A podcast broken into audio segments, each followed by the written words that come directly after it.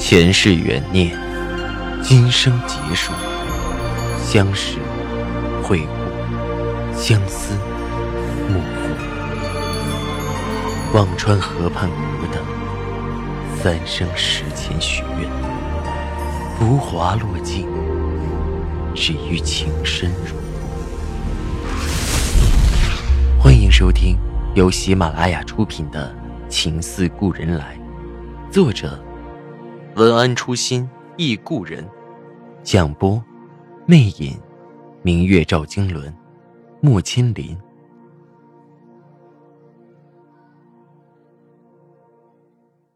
第三十九集，住了三天院，恰好又赶到周末，这次真的没法带着暖暖去夏医生那里，只好给他打了个电话，改了时间。夏医生知道我住院了，说着：“回去看看你吧。”我忙推辞：“不用了，这么一说，倒像是我专为了让你看我才打电话的。”客气什么？下午没病人，我就过去。也许是做心理医生的缘故，夏医生的声音有种很温暖舒适的感觉。中午的太阳很足。吃过医院的病号饭，我睡得很安稳，竭力不去想什么，只沉浸在融融的春阳之中。迷迷糊糊中，感觉身边似乎有人的呼吸可闻，却贪恋睡梦中的温暖，不肯醒来。挣扎中又睡了过去。再醒来时，隔壁床的大姐看着我笑道：“哈，睡得挺好的吧？刚才有人看你，你都不知道。”大姐接着说道：“ 那人挺怪的，也不让叫醒你，站了几分钟就走了。”哦，我有丝惊讶，以为是夏医生来过，便也没有再回应。下午三点多的时候，李姐带着暖暖过来，暖暖拽着我的手：“妈妈。”糯糯的声音让我心里酥酥的欢喜。不多时。门口一个瘦高的身影，夏医生拎着果篮走了进来。暖暖看到夏医生倒不陌生，张开嘴角叫着：“叔叔。”又让你费心了。我撑起身体笑道：“不好意思，你来那会儿我还在睡着。”夏医生愣了一下：“我刚来啊。”转而笑得爽朗。我看你是为了消磨时间，你知道我下了班闲得长毛啊。一句话说的我扑棱笑了出来。暖暖好奇的来回摸着果篮儿，小手指抠啊抠。夏医生轻轻把他的小手拿开，打开果篮儿，切了一个木瓜，细心的把里面的籽儿弄掉，切成小块儿。递给暖暖，女儿伸手要接，夏医生把手往后缩了回去。告诉叔叔，怎么才能拿到木瓜呢？暖暖不吭声。夏医生继续道：“这是木瓜，海贼船哦。”说着，晃着弯弯像小船的木瓜块儿。夏医生的话似乎有着魔力，暖暖撇撇小嘴，蹦出四个字。叔叔要吃。夏医生这才把木瓜递到暖暖的手里，我开心的笑着。夏医生，你太神了！我也这么说，他就根本不理我。他和我投缘。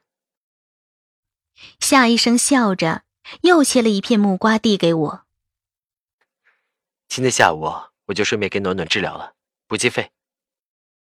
说是治疗，结果就是暖暖抱着夏医生的手机打游戏，打得不亦乐乎。现在的小孩子的确聪明，我都搞不定的游戏，四岁的女孩小手扒拉的正欢。我看着女儿认真的样子，笑得眉眼弯弯。李姐带着暖暖走了后，夏医生又去外面打包了两个菜过来。病号饭我知道，没肠胃病的吃了都能得上肠胃炎。好好养身体，除了健康，没什么更重要的。他的热心让我心里暖暖融融，他的话也让我不由一震。是啊，何苦为了不相干的人搭上健康？破碎的婚姻我都扛过来了，何况一颗并不真诚的心？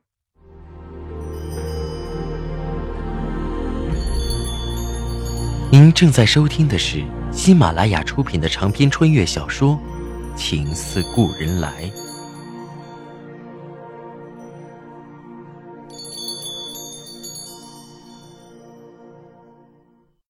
我请了一周的长假，在家里休息。肖冰电话里问候了一番，嘱咐我保重身体。我无意的问起他裴处长那个项目怎么样，他叹了口气：“ 黄了。”为什么？我有些不解。赵以静那晚约见裴处长，似乎还聊得宾主甚欢。他说裴处长的毛病多，早晚容易出事儿。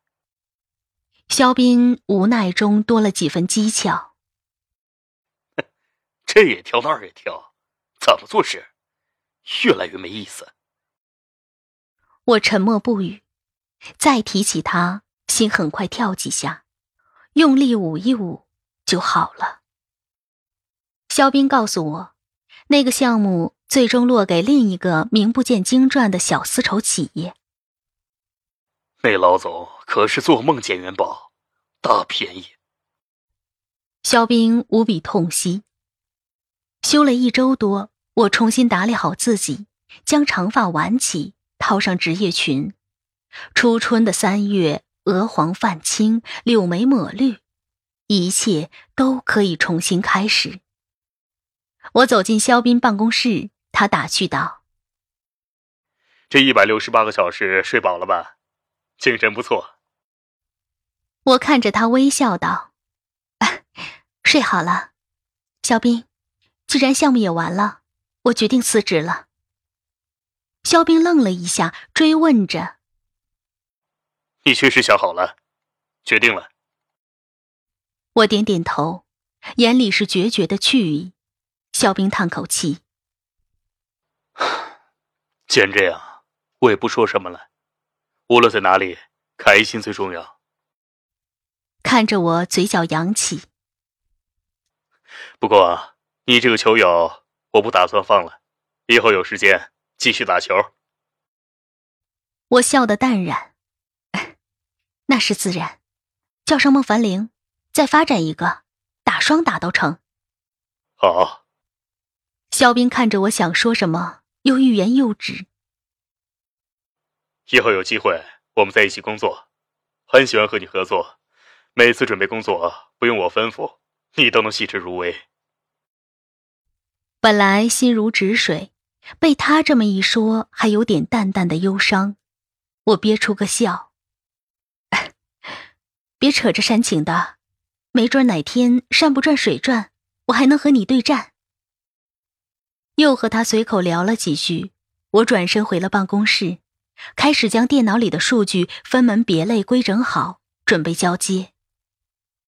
中午的时候，肖斌给我电话：“你的辞职报告我已经批了，转到赵总那儿了，等他批吧。”我的心咯噔一下，随即恢复如常。挂了电话，继续收拾东西。青莲过来看我。我知道你病了，想去看看，一直没顾得上呢。我说不上的滋味，缓缓说着：“不用，没什么大碍。”看着他道：“我要辞职了。”青莲的眼里分明闪过一抹浓重的轻松，我在他心里早就如芒在背，如鲠在喉了吧。他的脸上露出了我很久没见的释然，挽起我的手。姐，你有实力，哪儿都得好发展。我轻轻拍拍他的手背。你多保重。顿了一下，忽然觉得自己无论说什么，都已经与他隔了数千丈的距离，索性也没再说话，继续收拾。电话响了，连小茹的声音：“宋姐，老大有请。”听他语气不惊，看来赵以静的态度还好。我整了整衣服，敲开了赵以静的办公室。他正坐在椅子上，边抽烟边看着文件，眉头微蹙，神色还算正常。我立在门口，微微弓了下身子，客客气气打着招呼：“赵总。”赵以静抬头看了我一眼，似乎我的平静淡然刺激了他一般，他的眉头忽地紧皱，面色沉了下来，从旁边拿起一张纸扔到桌前：“这是什么？”他的力气有些大，那张纸晃晃悠悠飘到了地上。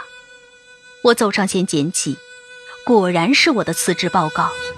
我的心跳得有些失常无章，却学会了保持镇定，将纸重新放到他的桌上。我的辞职报告，赵总。我的淡然让他怔了一下，猛吸了两口烟后挑眉问我：“决定了？”我点点头，嗯。他顿了一下。提起签字笔，笔尖与纸面即将接触的瞬间，他停了下来，手指微微颤了一下，用力写着自己的名字“赵毅”，却在静那里猛地停住，狠狠把已经签的划掉，力透纸背。报告被他划破了，他索性拿起来揉成一团，扔到了墙角，对着我，声音竭力平静。再写一份交上来。我没有吭声，回去重新打了一份，找肖冰签好字，递到赵玉静面前。他这次看也没看，两把撕了，盯着我的眼神有丝孤绝的阴狠。再去写。看着他的样子，我本已平复的心又被扯得丝丝疼痛。我咬着嘴唇，不让自己失态，挤出个笑容。好的，我回去打了五份过来，也没找肖冰签字，直接拿到了赵玉静的办公室，递一张给他，他便撕一张，只紧紧盯着我，眸子里是火山即将喷发前的阴郁。第五份给他的时候，他又是要撕的架势，我忍不住说着：“赵总，只要打印机没有坏，我可以打一百份出来。”这样没意思。他几许不耐地将第五份狠狠撕了个干净。我终于忍不住心里的怒气，胸腔起伏，直看着他道：“赵以静，你要做什么？”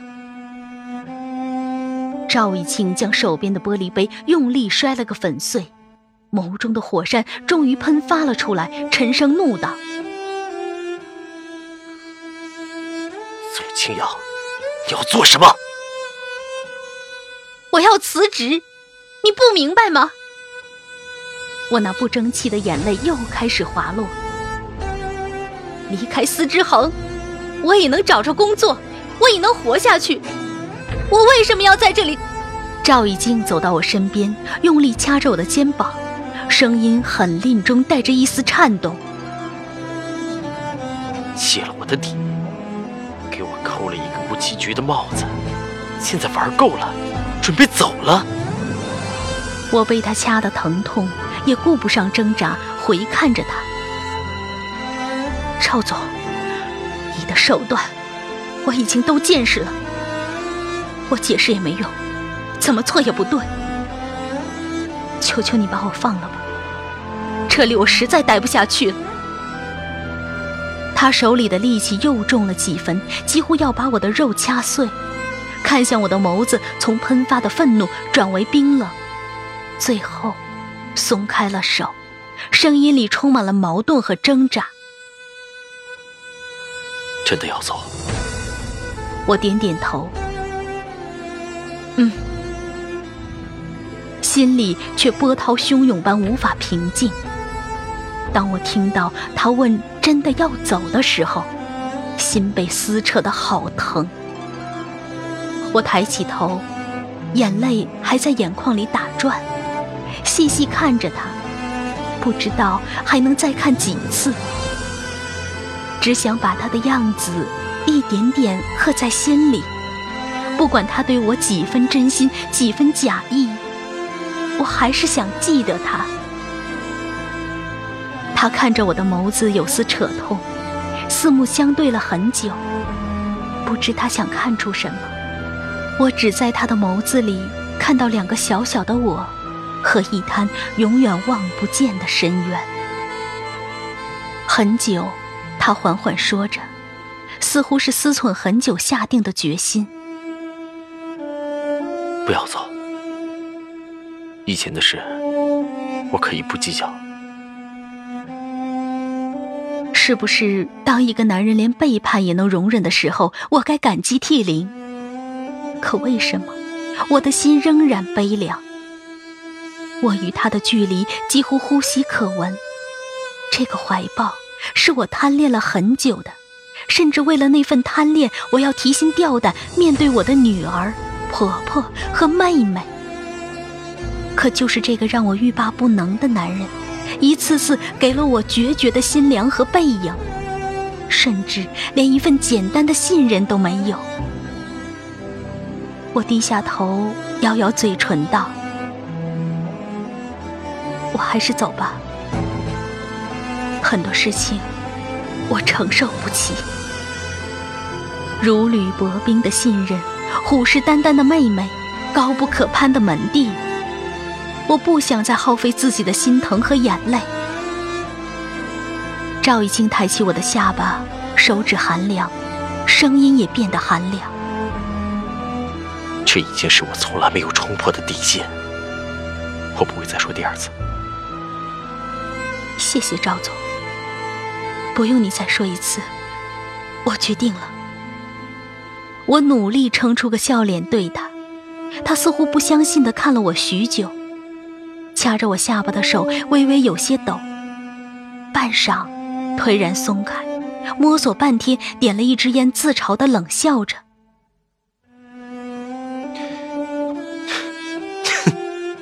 原来你不稀罕。”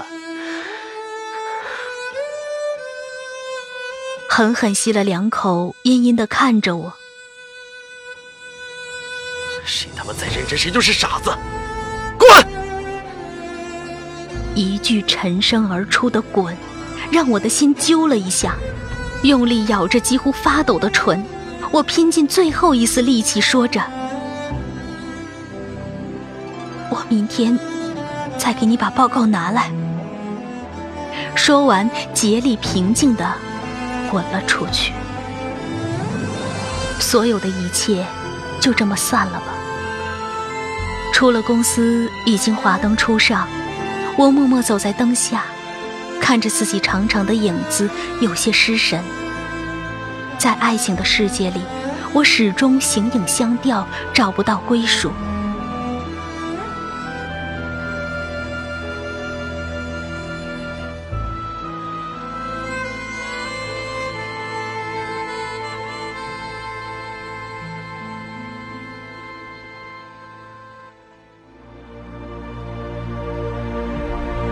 听众朋友，您刚刚收听到的是喜马拉雅出品的长篇穿越小说《情似故人来》，作者文安初心忆故人，播讲魅影，明月照经纶，莫千林。更多精彩有声书，尽在喜马拉雅。